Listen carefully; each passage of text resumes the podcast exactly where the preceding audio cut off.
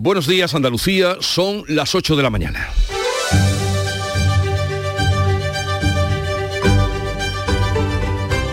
En Canal Sur Radio, La mañana de Andalucía con Jesús Vigorra.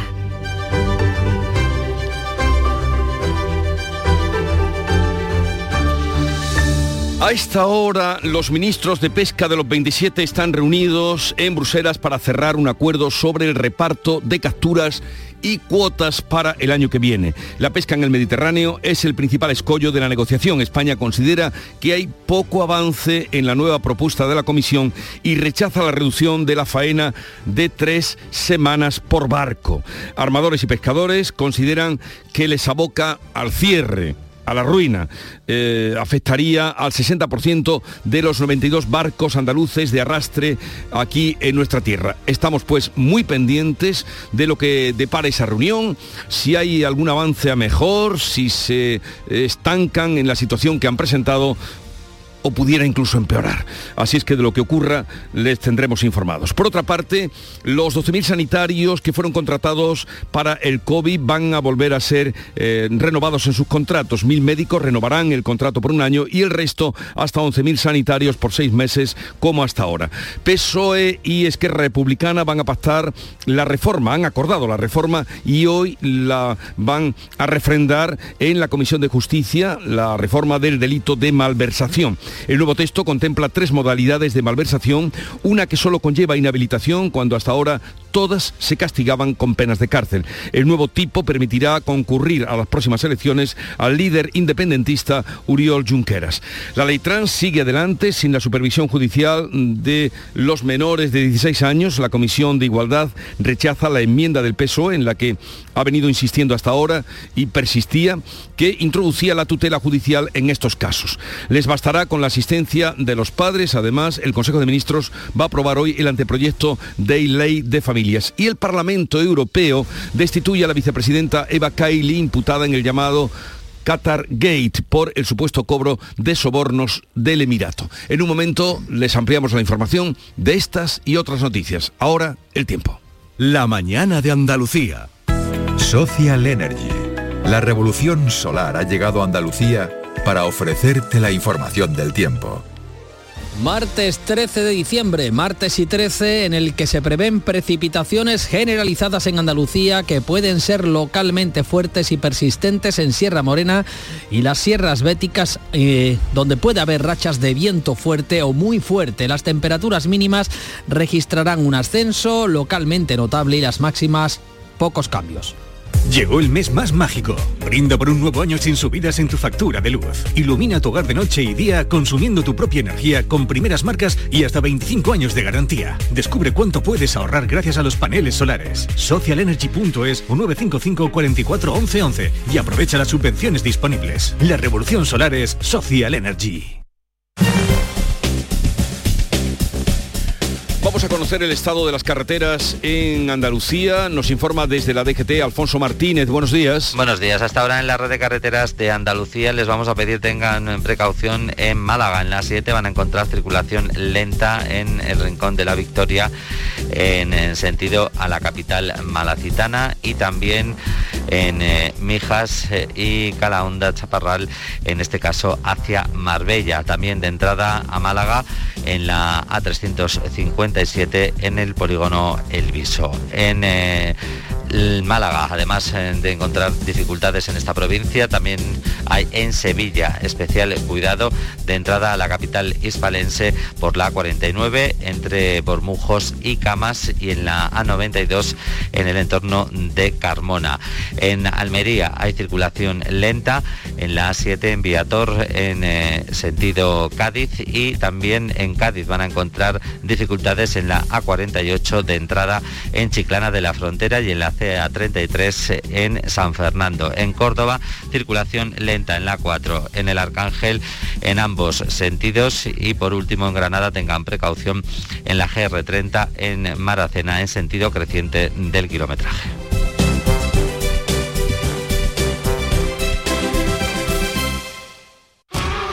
Somos la generación más inclusiva y diversa de toda la historia. Compartámoslo, gritémoslo Démoslo todo. Sintámonos orgullosos. Pero sobre todo, aprovechémoslo. Si nos dejan, tenemos la oportunidad de crear una sociedad en la que todos seamos protagonistas. Tú también. Grupo Social 11. Generación Inclusión. En Canal Sur Radio, la mañana de Andalucía con Jesús Bigorra. Noticias. Estamos pendientes de lo que nos depare la reunión de los ministros eh, de eh, pesca en Bruselas. Pero mientras tanto, les vamos a contar que la borrasca Efraín continúa en el Atlántico y va a dejar este martes lluvias generalizadas en Andalucía que están ayudando a la recuperación de los embalses. Manuel Pérez Alcázar. La borrasca favorece la llegada de un río atmosférico, una corriente de viento muy húmeda y templada desde prácticamente el Caribe hasta la península ibérica. En Almería se esperan hoy rachas de viento de más de 90 kilómetros kilómetros por hora. El portavoz de la Agencia Estatal de Meteorología, Rubén del Campo, ha avanzado en el mirador de Andalucía que va a seguir lloviendo en Andalucía. Martes y miércoles en, en buena parte de Andalucía, en Extremadura, en Castilla-La Mancha, Madrid, en Galicia, es decir, en toda la fachada atlántica, precisamente en la zona más castigada por la sequía, pues es donde más va a llover y ya lleva unos cuantos días lloviendo, por cierto, o sea que, la cosa de momento se va un poquito recuperando en ese sentido. Los embalses se van recuperando aunque las reservas todavía son escasas, especialmente en la cuenca del Guadalquivir. El embalse del Tranco es el que más cantidad de agua está recogiendo de toda la cuenca, donde ya no queda ninguna presa por debajo del 10%. Las precipitaciones en esta cuenca han superado los 80 litros por metro cuadrado en lo que llevamos de mes, prácticamente lo que suele llover en todo el mes de diciembre. Por eso el presidente de la Confederación Federación, Joaquín Páez, confía en que continúe la recuperación de los embalses. La reserva hidráulica aquí en toda la cuenca han aumentado en 57 hectómetros cúbicos y esperemos que con las nuevas precipitaciones eh, siga en aumento. Y estamos convencidos de que eso va a ocurrir si hay precipitaciones porque estas lluvias han permitido corregir el déficit de humedad que tenía el terreno después de varios meses secos, pudiendo así aprovechar todas las escorrentías a partir de ahora mismo. En la reunión de este lunes de los consejeros de Economía con la vicepresidenta Calviño, la consejera andaluza Carolina España ha reclamado un proyecto estratégico dedicado a combatir la sequía y replantear los fondos europeos para realizar actuaciones en esta materia. Andalucía, junto a Galicia, Extremadura y Castilla-La Mancha, son las comunidades donde más está lloviendo en las últimas semanas. Bueno, pues seguimos recibiendo esas lluvias que están llenando los embalses y pantanos y los 12.000 trabajadores de la sanidad andaluza que se incorporaron como refuerzo por el COVID y cuyos contratos terminaban ahora a final de año serán renovados en sus contratos por la Consejería de Salud. El presidente de la Junta ha anunciado la renovación hasta final de 2023 a los mil médicos contratados con lo que pretende paliar la falta de estos profesionales. A los otros 11.000 trabajadores, enfermeras, farmacéuticos y profesionales de administración se les va a prorrogar su contrato por seis meses. Juanma Moreno asegura que el SAS ha empezado a llamarlos este lunes para firmar la Se ha empezado a llamar a los 12.000 profesionales sanitarios cuyos contratos expiran el 31 de diciembre para renovarlo a partir de enero en un ejemplo más por la, esa apuesta por la sanidad pública que es la garantía de salud para todos nosotros. La Junta destinará 347 millones de euros de fondos propios para mantener a estos profesionales en la sanidad pública. También se contratará al personal de refuerzo del plan de Navidad con contratos de uno a cuatro meses. Ahora que hablamos de salud y de quienes vigilan por ella, en nuestra tierra, Andalucía confirma cinco casos de menores ingresados por estreptococo del grupo A. Uno de ellos está en la UCI. Son niños de entre un mes y 14 años y están recibiendo el correspondiente tratamiento antibiótico ya que se trata de una bacteria. La Junta asegura que no hay motivo para la alarma porque es una enfermedad habitual de rápido diagnóstico que en la mayoría de los casos cursa de manera leve. Pero de aquí que en Níjar, en Almería, han detectado la presencia de estreptococo en una bebé fallecida hace ahora dos semanas. María Jesús Recio. La autopsia efectuada al cadáver de la bebé de, unos dos años, fallecida en la localidad de Níjar, ha hecho saltar las alarmas en materia sanitaria después de que los facultativos hallaran la presencia del estreptococo del grupo A entre las muestras analizadas. Por el momento, los especialistas se encuentran esclareciendo los motivos de la muerte, por lo que no está aún relacionada directamente con que tenga su origen en esta bacteria. El fatal desenlace tuvo lugar a finales del pasado mes y se trataría de un caso aislado, por lo que no tiene por qué tener conexión con los casos que están apareciendo en los últimos últimos días en Andalucía. Los padres, ante los primeros síntomas de malestar de la pequeña, acudieron al Hospital de Alta Resolución del Toyo, también fueron al servicio de urgencias del Hospital Materno Infantil y la Consejería de Salud abrió este protocolo. La Junta quiere centralizar la compra de fármacos experimentales para garantizar el acceso a las nuevas terapias. Reducirá el tiempo de espera para acceder a estos fármacos de 450 a 180 días, el máximo fijado por Europa. Por otro lado, las farmacias andaluzas registran desabastecimiento de analgésicos y otros fármacos que, según el presidente del Consejo de Colegios de Farmacéuticos, Antonio Mingorance, no se debe a la supresión de la subasta de medicamentos, sino a una situación puntual por ejemplo, el Eferelgan, pues está en desabastecimiento y hay falta, pero no en Andalucía, en toda España. ¿eh? Igual que, por ejemplo, Osempi, pues también está en falta, no en Andalucía, en toda España. Además, esto se puede corroborar perfectamente comprobándolo con la Agencia Española de Medicamentos y Productos Sanitarios. Este martes el Consejo de Gobierno de la Junta aborda la evolución de la pandemia y de la campaña de vacunación frente al COVID y la gripe. A las 6 de la mañana, como les hemos venido contando, se ha reanudado la reunión de los ministros de la pesca de la Unión Europea que debaten un posible recorte de capturas de la flota mediterránea y de la que estamos tan pendientes. Los ministros llevan horas tratando de cerrar un acuerdo sobre el reparto de capturas y cuotas para 2023 en el Atlántico y en el Mediterráneo. El texto que se plantea ahora no gusta a España porque reduce en tres semanas la pesca artesanal mediterránea. La Junta también rechaza esta propuesta. La consejera Carmen Crespo pide que se tengan en cuenta los estudios científicos actualizados de los caladeros. Tienen que estar basadas en estudios científicos actualizados, en estudios socioeconómicos absolutamente lógico y basado en estudios socioeconómicos en cada una de las zonas a tomar la decisión y por supuesto sobre el esfuerzo pesquero que ya han hecho esos sectores. Los primeros interesados en que los caladeros estén en buenas condiciones son los pescadores. Armadores y pescadores consideran que les aboca al cierre afectaría al 60% de los 92 barcos andaluces de arrastre aquí en nuestra comunidad. Eh, en este punto vamos a saludar a Javier Garat, que es secretario general de la Confederación Española de Pesca, DC Pesca. Señor Garat, buenos días. Hola, buenos días. Le supongo a usted como a nosotros pendientes de esa reunión que se está celebrando en Bruselas esta mañana. Sí, llevamos toda la madrugada pendiente con, varios contactos a lo largo de toda la noche y se supone que ahora mismo están todavía en el plenario mm, decidiendo. Todavía no, debe estar cerrado el acuerdo, aunque en lo que se refiere al Mediterráneo, por lo que nos han ido informando, parece que ya está todo, todo el pescado vendido. Nunca mejor dicho, porque la cosa va a salir muy mal.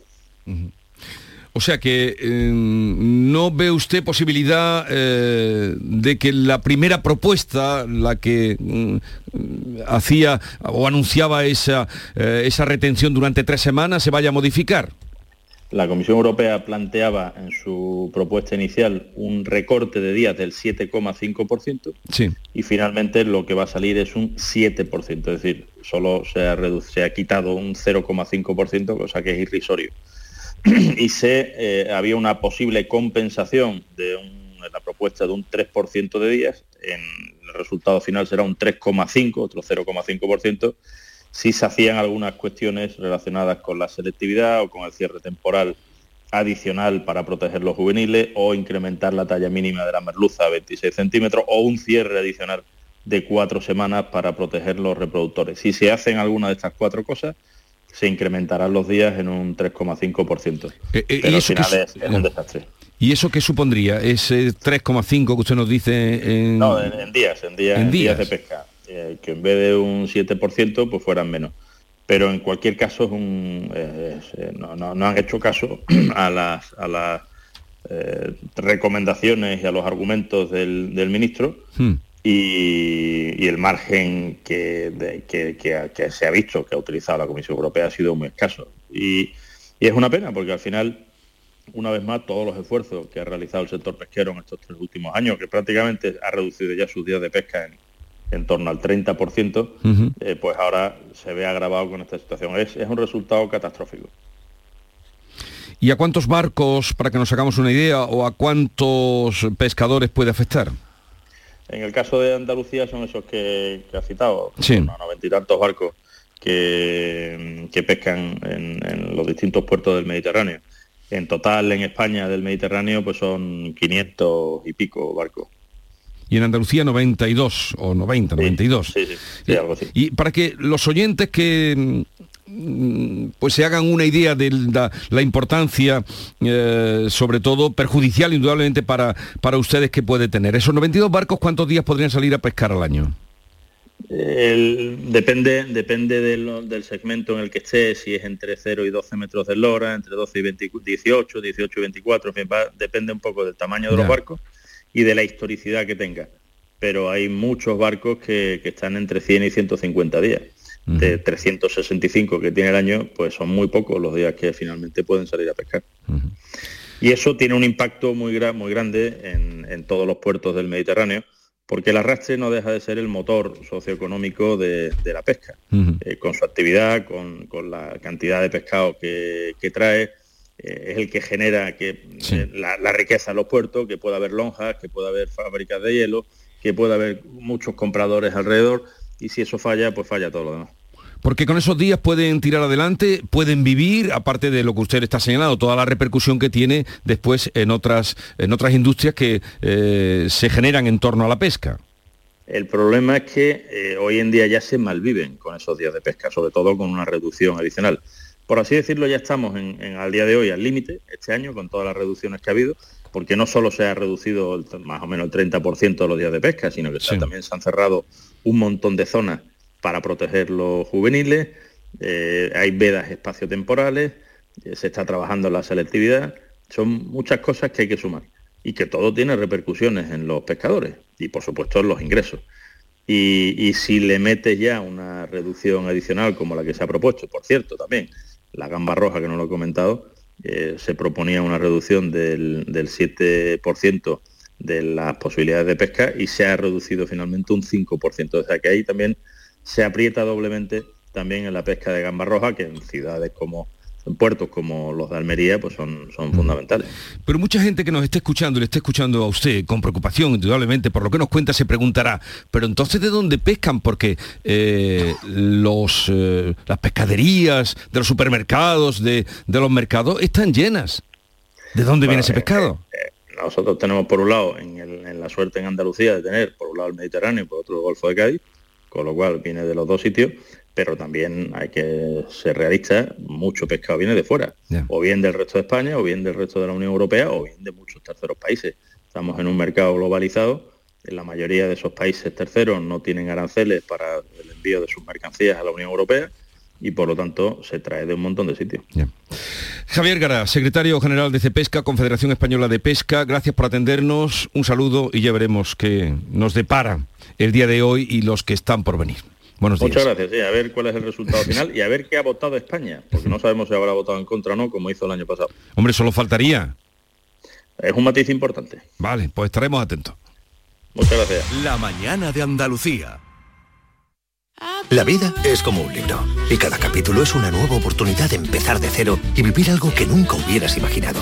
Sea cual sea tu próximo capítulo, lo importante es que lo hagas realidad.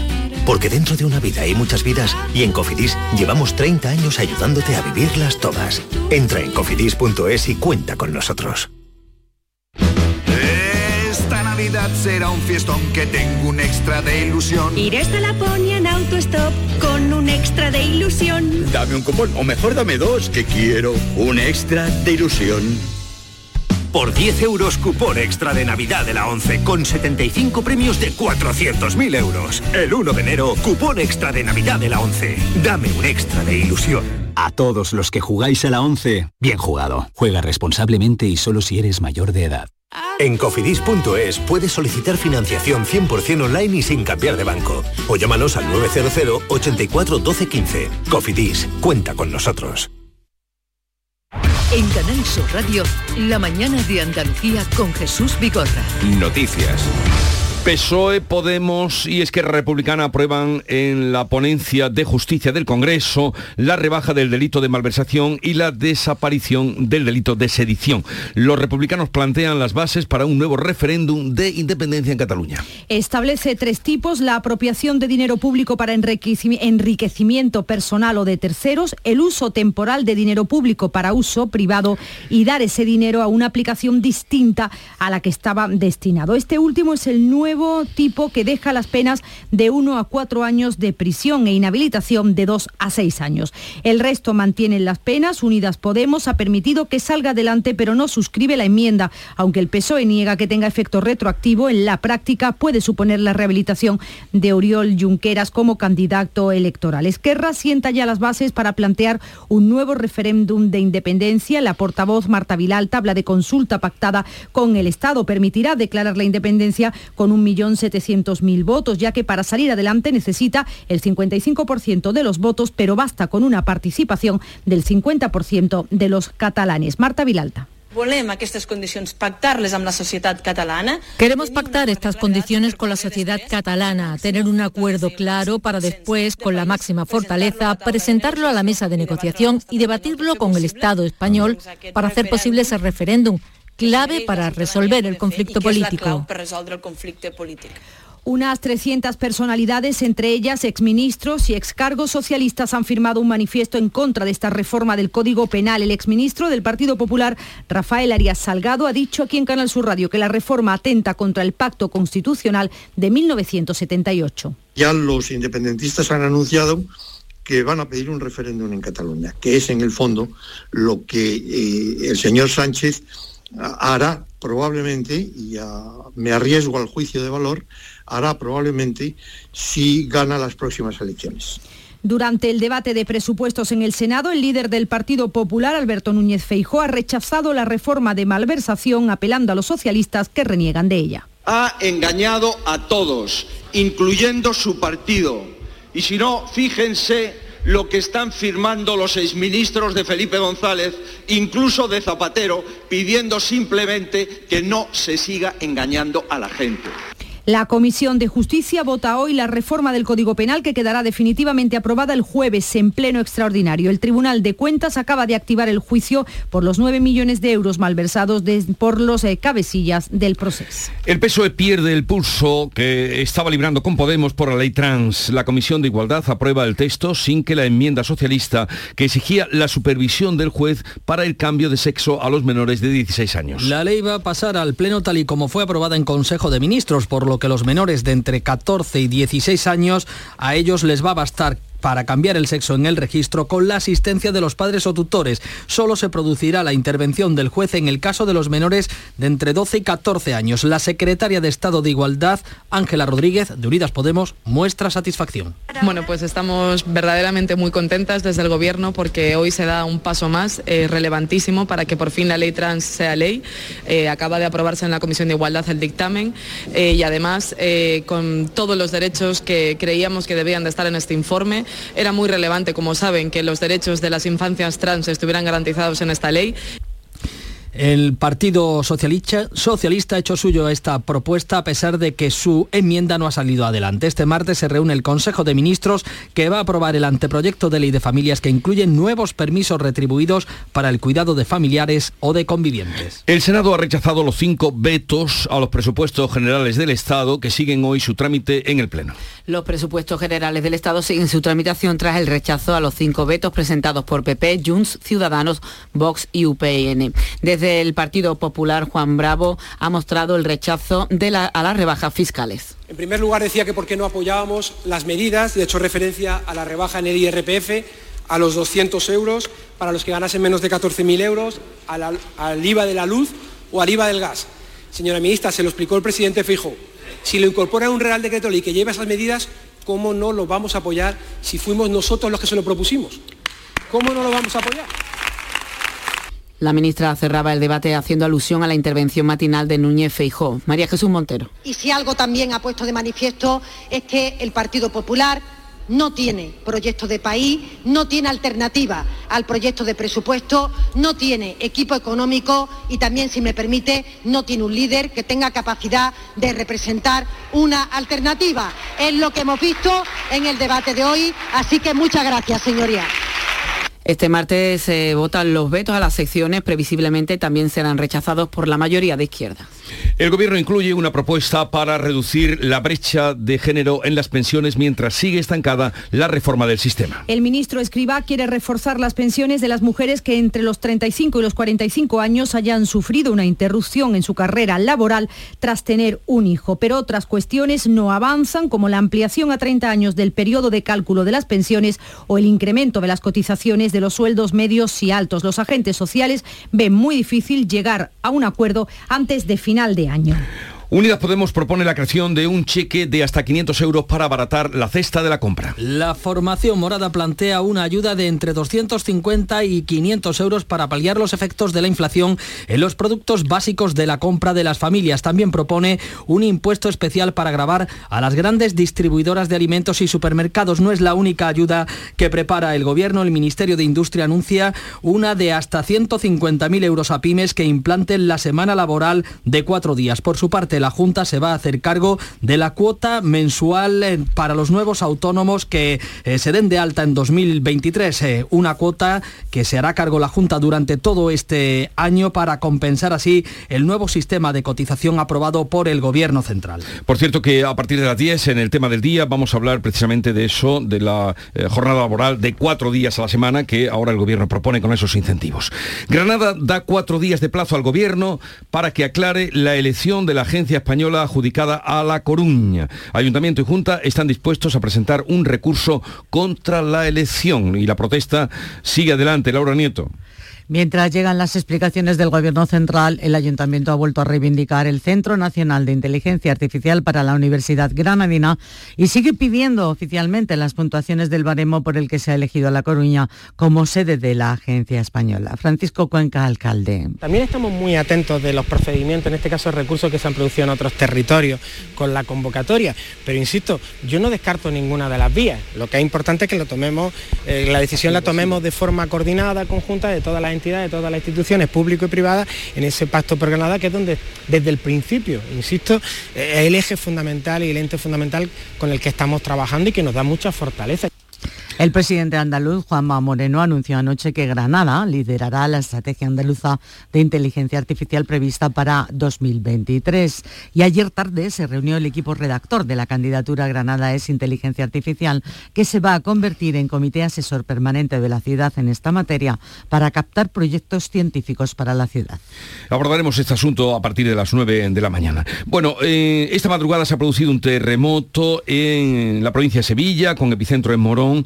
Eh, con una intensidad de 3,5. Ya veremos si alguna eh, ha, ocasionado algún daño. Estaremos pendientes de, de, esta noticia. Y Cádiz acoge esta tarde la cumbre ministerial del proceso de Rabat, de la que saldrá un nuevo plan sobre migración. Salud, Botaro. Se trata del sexto diálogo euroafricano sobre migración y desarrollo. El ministro de Exteriores, José Manuel Álvarez, será el encargado de presidir esta conferencia internacional en la que está prevista la participación de los titulares de Exteriores, Interior y Migraciones de los 57 países que integran el foro, representantes de la Comisión Europea y de la Comunidad Económica de Estados de África Occidental. El proceso de Rabat es un ámbito de diálogo migratorio que engloba a 29 países europeos y 27 africanos orientado a los retos migratorios en las rutas atlántica y mediterránea. De esta reunión saldrá una declaración política y también lo que se ha bautizado ya como Plan de Acción de Cádiz, que fija los objetivos estratégicos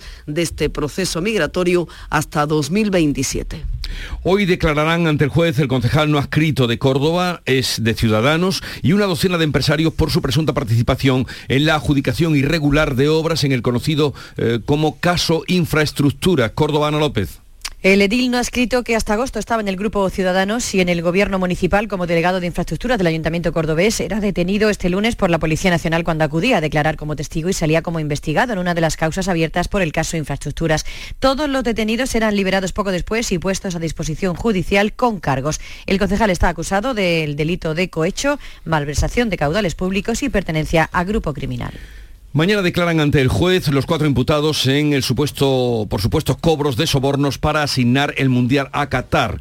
Entre ellos la vicepresidenta del Parlamento Europeo, Eva Kaili. La policía belga ha llevado a cabo este lunes una segunda redada. Se ha incautado en la sede parlamentaria de 10 ordenadores y tabletas para impedir el borrado de pruebas. La presidenta de la Eurocámara, Roberta Metzola, informaba de que encararán de frente este asunto. Make no mistake, the European Parliament is under attack. No se equivoquen, el Parlamento Europeo ha sido atacado y no habrá impunidad, ninguna. No se barrerá este asunto debajo de la alfombra. Habrá una investigación interna. Y dos apuntes más de Internacional Jesús. En Perú se extienden las protestas contra la nueva presidenta Boluarte. Ya son siete los muertos, 119 los policías heridos. También revueltas en Brasil. Seguidores de Jair Bolsonaro se han echado a la calle después de que el Tribunal de Justicia haya avalado la victoria de Lula da Silva en las elecciones de octubre. Llega ahora el tiempo para la información local. Después abriremos tertulia de actualidad con África Mateo, Teodoro León Gros y Fernando del Valle.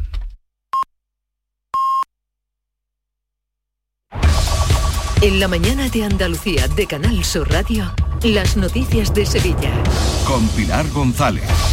Hola, buenos días. Se ha producido un terremoto esta madrugada en Morón de la Frontera, 5 kilómetros de profundidad y de 3,5 grados. Ha ocurrido a la 1 y 37 minutos de la madrugada sin que haya daños materiales ni personales. Es la última hora de una jornada en la que les contamos que ha llovido en 11 días, lo mismo que en todo un mes de diciembre de años anteriores. Hoy sigue esa lluvia y lo hace de forma generalizada, localmente fuerte y persistente e incluso con tormentas. En la Sierra Norte hay aviso amarillo hasta las 3 de la tarde porque pueden caer 15 litros por metro cuadrado en una hora. Además hay viento, de hecho a mediodía se activa el aviso amarillo en toda la provincia por viento de suroeste con rachas muy fuertes y las temperaturas están subiendo. Está previsto alcanzar 21 grados en Sevilla y Écija, 20 en Lebrija, 19 en Morón. A esta hora 19 grados en la capital. Y en cuanto al tráfico, hay pequeñas retenciones en la entrada a Sevilla por las autovías de Coria, Mairena, Utrera, en el nudo de la Gota de Leche y en el Centenario en ambos En el interior de la ciudad, el tráfico es intenso en todas las avenidas de acceso y también en Torneo sentido Barqueta. Vive la Navidad más nuestra en Supermercados Más. Hasta el 31 de diciembre llena tu mesa de Navidad con ofertas como el langostino cocido categoría 40-60 por 7,99 euros el kilo. Más de mil ofertas y los mejores frescos preparados a tu gusto en tus supermercados más y en supermercadosmás.com. Las noticias que más te interesan las tienes siempre en Canal Sur Mediodía Sevilla. Y este jueves te llegan desde Los Palacios que ultima los preparativos de la media maratón Los Palacios y Villafranca. Canal Sur Mediodía Sevilla. Este jueves a las 12 en directo desde el pabellón cubierto José Moral de Los Palacios con la colaboración del Ayuntamiento de Los Palacios y Villafranca. ¿Sabías que Solarrica es para todos los públicos? Ven, aprovecha las ofertas de este mes y compra como un profesional. Envíos gratis a partir de 50 euros. Estamos en el Polígono Industrial Aeropuerto y en solarrica.com. Compra sin salir de casa. Ha llovido en 11 días en nuestra provincia, lo que en otros años llueve durante todo el mes de diciembre. La pluviometría media registrada en la cuenca del Guadalquivir en este mes es, del 80, es de 80 litros por metro cuadrado. Y lo mejor, además de que sigue lloviendo, es que como cuenta el presidente de la Confederación Hidrográfica del Guadalquivir, Joaquín Paez, la tierra ya está húmeda y eso favorece las escorrentías. La reserva hidráulica aquí en toda la cuenca han aumentado en 57 hectómetros cúbicos y esperemos que con las nuevas precipitaciones eh, siga en aumento. Y estamos convencidos de que eso va a ocurrir si hay precipitaciones porque estas lluvias han permitido corregir el déficit de humedad que tenía el terreno después de varios meses secos, pudiendo así aprovechar todas las escorrentías a partir de ahora mismo. El Ayuntamiento de Sevilla espera tener aprobados en enero los presupuestos del próximo año, unas cuentas que superan los 1.100 millones de euros, dice el alcalde Antonio Muñoz, que se consolida lo que llama escudo social hacia los más vulnerables. Creo que hay un incremento importante en determinados servicios públicos donde hay una demanda ciudadana para que sean mejorados. Le estoy hablando del tema de la limpieza o el tema del, del arbolado que el apoyo al emprendimiento, fundamentalmente donde hay economía de futuro, que son las empresas de base tecnológica, hay un esfuerzo y una dotación como nunca ha tenido eh, la ciudad de Sevilla. Ya se han colocado los primeros tubos de la portada de la feria de abril. Tiene un logo conmemorativo porque se cumplen, como cuenta el delegado de Fiestas Mayores, Juan Carlos Cabrera, 50 años del traslado del Prado a los Remedios para conmemorar los 50 años del emplazamiento nuevo de la feria aquí Los Remedios, de venirse del Prado San Sebastián y 50 años que eh, yo creo que merece la pena también que lo pongamos en valor y, sea la propia portada la que lo reseñe porque sin duda pues, ha habido un antes y un después eh, con este nuevo emplazamiento de lo que conocemos actualmente como la Feria de Abril. ¿no? Representa el Coliseo y la Plaza de España. Deportes, Nuria Gaciño, buenos días del Sevilla, José María del Nido, podrá votar en la Asamblea General de Accionistas del próximo 29 de diciembre, una vez que el juzgado de primera instancia 10 de la capital hispalense ha estimado al menos parcialmente las medidas cautelares que del Nido solicitó para poder ejercer el derecho a voto. Mientras el Betis se concentra desde ayer en Marbella, por motivos físicos se han quedado Canales, que se espera reaparezca ante el Atleti, y Paul, que tiene afectado el isquio derecho, así que estará al menos un mes de baja. Gracias, Nuria. La policía ha detenido a 11 personas que han robado en casas de Nervión, Sevilla Este y Los Remedios. Cinco de ellos ya están en la cárcel. A esta hora 18 grados en Écija, 17 en Carmona, 19 en Sevilla.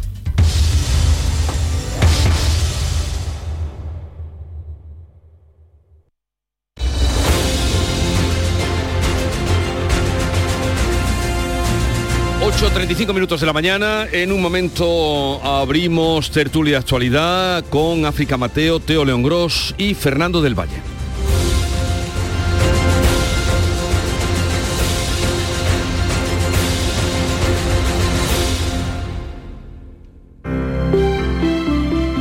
Buenos días.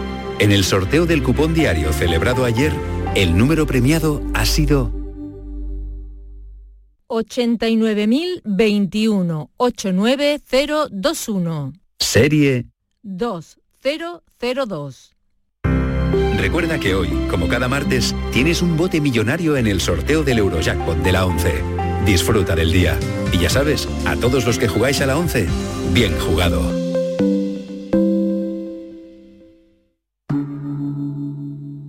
Montepío, ¿en qué podemos ayudarle? Quería saber si mi seguro de salud tiene cobertura fuera de Andalucía. Claro que sí, en toda España. Y si viaja al extranjero, cuenta con asistencia en caso de urgencia. Con la garantía de Adeslas, entidad reaseguradora de los productos de salud de Montepío. Visite montepíoconductores.com. Montepío, lo tiene cubierto.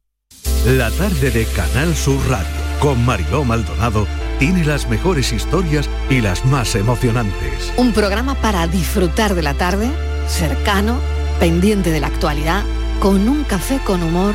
Te escucho en tu radio. La tarde de Canal Sur Radio con Mariló Maldonado. De lunes a viernes a las 3 de la tarde. Más Andalucía, más Canal Sur Radio. Buenos días. En el sorteo de mi día de la 11 de ayer, la fecha ganadora ha sido 14 de marzo de 1995. Y el número de la suerte, el 202. Recuerda que hoy, como cada martes, tienes un bote millonario en el sorteo del Eurojackpot de la 11. Disfruta del día. Y ya sabes, a todos los que jugáis a la 11, bien jugado.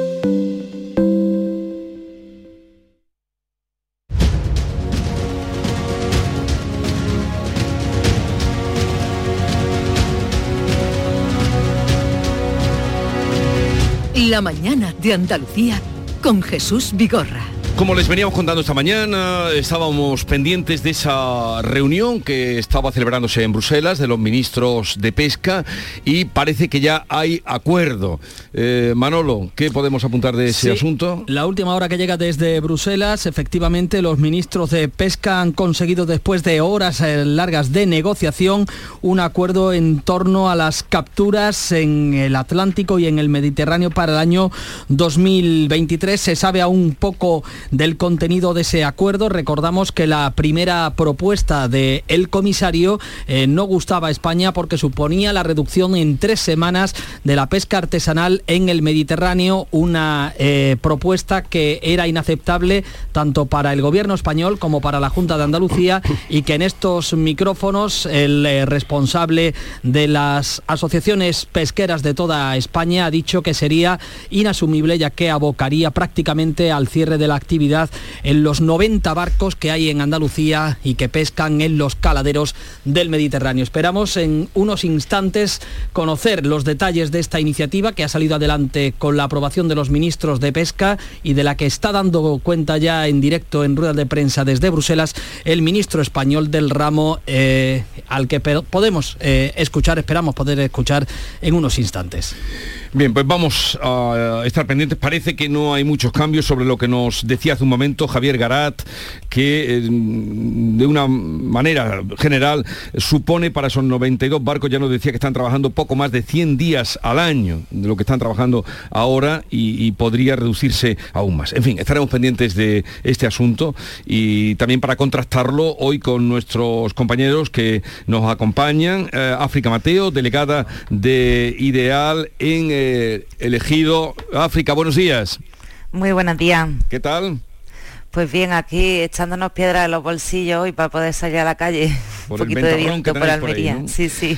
Eh, Fernando del Valle, delegado de ABC Andalucía en Málaga. Buenos días, Fernando. Hola, ¿qué tal? Muy buenos días a todos. ¿Qué tal por ahí? Pues aquí esperando que vuelva la lluvia, que de momento no hace acto de presencia, es verdad que llovió bien durante todos estos días y se espera que, vuelva hoy, con un extraño calor, eso sí. Es que cuando llueve mm, sube la temperatura hoy Sí, pero estamos casi a 20 grados y estamos a mitad de diciembre. 20, ¿eh? bueno, eso era lo que teníamos en Sevilla ayer, 20, 21 también, te lo puede decir tu paisano este Teo Longros. Buenos días, Teo. Buenos días, es que es un frente cálido, quiero decir, es una anomalía. Estábamos amaneciendo aquí en Sevilla en las últimas, eh, la semana anterior, entre 8 y 11 grados y ahora estamos amaneciendo con 16. Pues evidentemente es una anomalía y volveremos a los 11 grados. Muy tropical todo. no, no, pues ayer hacía también una empresa. Pues hemos descubierto un... nuevo concepto. Hay que ver la meteorología que no deja de, eh, eh, el río atmosférico, fíjate. Pero era por, porque teníamos ya eh, el nudo en la garganta por la falta de agua. Dices tú por la importancia que ha tomado la meteorología. No, no, porque este frente, este frente se origina por un eh, río atmosférico que se denomina, que parte del Caribe y que atraviesa todo el Atlántico y eh, trae una corriente muy húmeda que es la que hace que este frente tenga una carga de agua tan potente y esté descargando de esta manera. Pues qué bienvenido sea ese río porque ha traído agua. Imagínate el Amazonas, el Amazonas invisible que atraviesa el Atlántico. te veo, te veo hoy muy puesto ¿eh? en el tema. Sí, sí, los meteorólogos son muy buenos inventando nombres, pero luego lo de acertar, pues alguno, ¿eh? porque yo no, paro de mirar, eh, cambio la aplicación casi toda la semana porque a ver si está ya atina, pero mm, no mucho. Bien, nos faltan todavía datos de ese acuerdo. Aquí nos apuntaba alguno eh, Manuel Pérez Alcázar, eh, pero parece que de lo que estábamos contando mm, varía muy poco de lo que estábamos contando eh, de lo que iba a ser ese acuerdo, ¿no? De que afectaría al 60% de los 92 barcos andaluces de arrastre y que serían, bueno, en España son 500, en Andalucía 92. Nos faltan datos todavía sobre ese acuerdo, pero parece que no pinta bien. La primera valoración que ha hecho Basilio Otero, el presidente de la Federación de Asociaciones Pesqueras, es eh, literalmente pinta muy mal para el Mediterráneo. Era lo que nos decía Garat hace un momento, que sospechaba que iban por ahí los tiros. Me ha extrañado cuando lo despedía, me dice, eh, a ver, ¿qué ha votado España? Digo, en fin, eh, eh, bueno, ese matiz. veremos en cualquier caso. no, porque el año pasado estaban peleando por la anguila, que no es precisamente nuestra primera preocupación. dime. No, pero, eh, no, que esto pasaba porque el año pasado sí que es verdad que al final entró dentro de un gran acuerdo de otras cuestiones, entonces fue como por aquí te cedo y por otro lado cedéis vosotros, porque al final la pesca está siendo continuamente moneda de cambio de otros asuntos mm, que se están negociando también en Bruselas y, sí que España cedió ante una postura que no era la que inicialmente pedía, o sea que no llevaba poca razón. Cuando tenía esa sospecha. Es, un varapalo, un varapalo detrás de otro para un sector que viene estando ya muy castigado desde hace mucho tiempo. Dabais las cifras antes, ¿no? No faenan ni la mitad de los días del año y ahora se les plantea otro recorte más. En base además a un, lo que desde aquí se denuncia que es un desconocimiento científico flagrante, porque los informes no, dicen lo que, los motivos por los que se quiere eh, plantear este, este recorte y sobre todo a mí me parece que un poquito incoherente, porque pescado vamos a seguir necesitando en nuestras mesas, en nuestros mercados y como ya se ha apuntado, si no viene el, pescado de nuestros barcos, pues terminará viniendo de otros sitios que escapan a todas estas normas tan, estrictas. Pues eh, es cierto esto que comenta, que comenta Fernando y, que es insólito, ¿no? Es decir, eh, se estaban apoyando en informes científicos, es verdad que había, se había hecho una, evaluación a principios de la década anterior y la situación era más delicada, entonces se tomaron, se tomó una estrategia que se renueva anualmente y lo que resulta insólito es que sigan empezando evaluaciones de hace una década cuando se renuevan, que de hecho una de las peticiones que hacía España es que fueran plurianuales para que hubiera mayor estabilidad en el sector, ¿no? que fueran al menos eh, planes para dos, tres años y no y no de cada ejercicio. Pero en cualquier caso, la demanda de la Junta de Andalucía, eh, que coincidía en esto con el ministro Planas, es, eh, oiga, las evaluaciones científicas actualizadas indican que la situación en los caladeros ha cambiado. Pero esto es lo que pasa en Europa, claro, aquí estaban peleando Francia, Portugal, España, es decir, estaban peleando el Mediterráneo occidental eh, con su gran tradición pesquera y, y, como dicen los pescadores, es que realmente ellos no quieren esquilmar los caladeros y son conscientes de, que, de que no pueden, eh, tú no, no, puedes afrontar este, e, esta profesión pensando en este año hago una, caja, hago una caja estupenda y el que viene ya veremos. Pero, eh, claro, si te peleas con un comisario, no recuerdo si este era lituano, letón, o, eh, pero en cualquier caso no da la impresión de que, y, esto conste que lo dice directamente el ministro y, otros negociadores, es que a veces chocas en Bruselas con tecnócratas de, los mm, bálticos eh, que, realmente mm, aplican una serie de, baremos, una serie de criterios, una serie de, los reglamentos eh, continentales que están muy lejos de la realidad. vete, ahora a Carboneras a explicarle o a Motril a explicarle a un pescador que es que este señor tiene un, baremito eh, que ha hecho un técnico lituano. Sí. bueno, en fin. Bueno, ya veremos cuando tengamos más datos, pero mm, eh, pinta mal lo que, lo que decíamos. Y luego, por otra parte, eh, pues las pescaderías están llenas, hay de todo. Pero llega y la gente compra y los nuestros pero día hay menos los nuestros, de pescan? los nuestros ¿Dónde exactamente exactamente. ¿dónde cada día más caro ¿eh? porque el pescado que es un un alimento fundamental un alimento de primerísima necesidad está a un precio absolutamente, eh, en fin, devastador, porque eh, una familia con las dificultades que hay, una familia no se puede permitir una gran mm. compra de pescado en la cesta mensual de la compra. Se hace el ejercicio de mirar las etiquetas del pescado. Por ejemplo, hay una cadena grande de supermercados que pone en unas cajas de un color lo que viene de lonja, por lo menos en, Almería, y luego en cajas de otro color lo que viene de fuera. De lo que viene de fuera de la lonja local, que son cuatro o cinco cajitas todos los días, nada es de España prácticamente. O sea, es alucinante. hacer el ejercicio cuando vayáis al súper o, cuando vayáis a la pescadería y, ahí está la lectura de lo que está pasando. Bien, hablemos ahora de malversación. Eh, PSOE y Esquerra Republicana eh, aprueban en la y hoy lo, lo eh, refrendarán en la Comisión de Justicia del Congreso la rebaja del delito de malversación y la desaparición de la sedición. Es que dice que así este será un país menos represor, no sé si esa palabra, pero más o menos vino a decir eso, sería, limitaría, eh, quitar el delito de sedición, pues esa mm, represión del Estado. Entiendo que, quieres, Jesús, que celebremos... No, no, yo eh, lo pongo sobre la mesa, que celebremos qué. Eh, ¿Qué hay que celebrar? Nos contó la ministra de Hacienda, María Jesús Montero, que se endurece por fin el Código Penal para perseguir la malversación. no, es lo que, eh, parece. estaba el 99,9% de los españoles muy preocupados viendo que efectivamente eh, se reforma el Código Penal a la carta a la medida de los independentistas, tal y como pide Esquerra Republicana, eh, con unas recalificaciones de los delitos que permita que Oriol Junqueras se presente a las próximas elecciones, que Puigdemont pueda regresar y aunque sea condenado no entre en prisión porque la pena ya será muy baja, para que una veintena de altos cargos que están en espera de juicio queden libres, para que entiendan no solo que al quedar libre eh, tienen un motivo que celebrar en su partido, sino que además eh, si repiten ya no tienen que tener miedo porque eh, la, cosa se abarata tanto que, es, que hay un incentivo estábamos todos con ese temor hasta que María Jesús Montero salió en el Senado y nos aclaró que se va a endurecer el Código Penal. Y entonces, eh, en fin, eh, albricias, menos mal, Y porque toda- nos y a- temíamos lo peor. Y a toda prisa, como, como decía Pilar, Pilar Alegría en la sede del PSOE, con esas eh, urgencias que, que- que ha tenido el gobierno para, para aprobar estas reformas. A mí, que no me gusta entrar en, en esos términos apocalípticos que a veces nos caracterizan en, cu- en cuanto pasa cualquier cosa, yo creo que en este momento sí se están atravesando unos ciertos límites eh, muy peligrosos. Tropelías se han hecho muchas por parte de todos los gobiernos que, hemos tenido en este país, pero creo de verdad que nunca se ha legislado tan a la carta, a dominen, ad hoc, para favorecer al independentismo, nunca se ha sido tan, tan rehén de ellos. Mira que se han hecho cesiones, pero eh, lo que se está dando en estos días eh, creo que supera, que supera todos los límites. Y nunca, mm, recordemos también, nunca se ha producido un asalto como tal al- a, la independencia de los jueces, eh, que, se establece como uno de, de las garantías constitucionales, de las garantías de democracia más, más notables.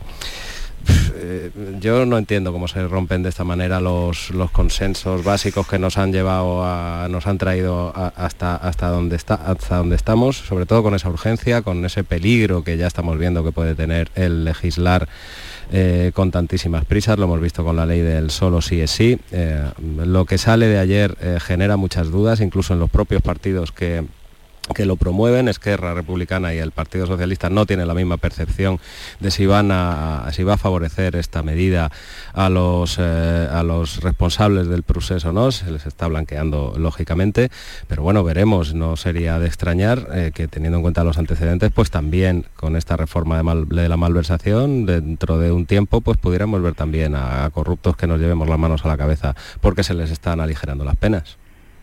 Bueno, decía Fernando que nunca sabía si se había legislado tan ad hoc como esta vez. Eh, yo en eso, para a- mirando a, a las nacionalistas, yo en eso no diría que no, porque han sido muchas las concesiones que se le han hecho eh, continuamente. Lo que nunca se había hecho es que, que sea una forma tan evidente como, como esta, ¿no?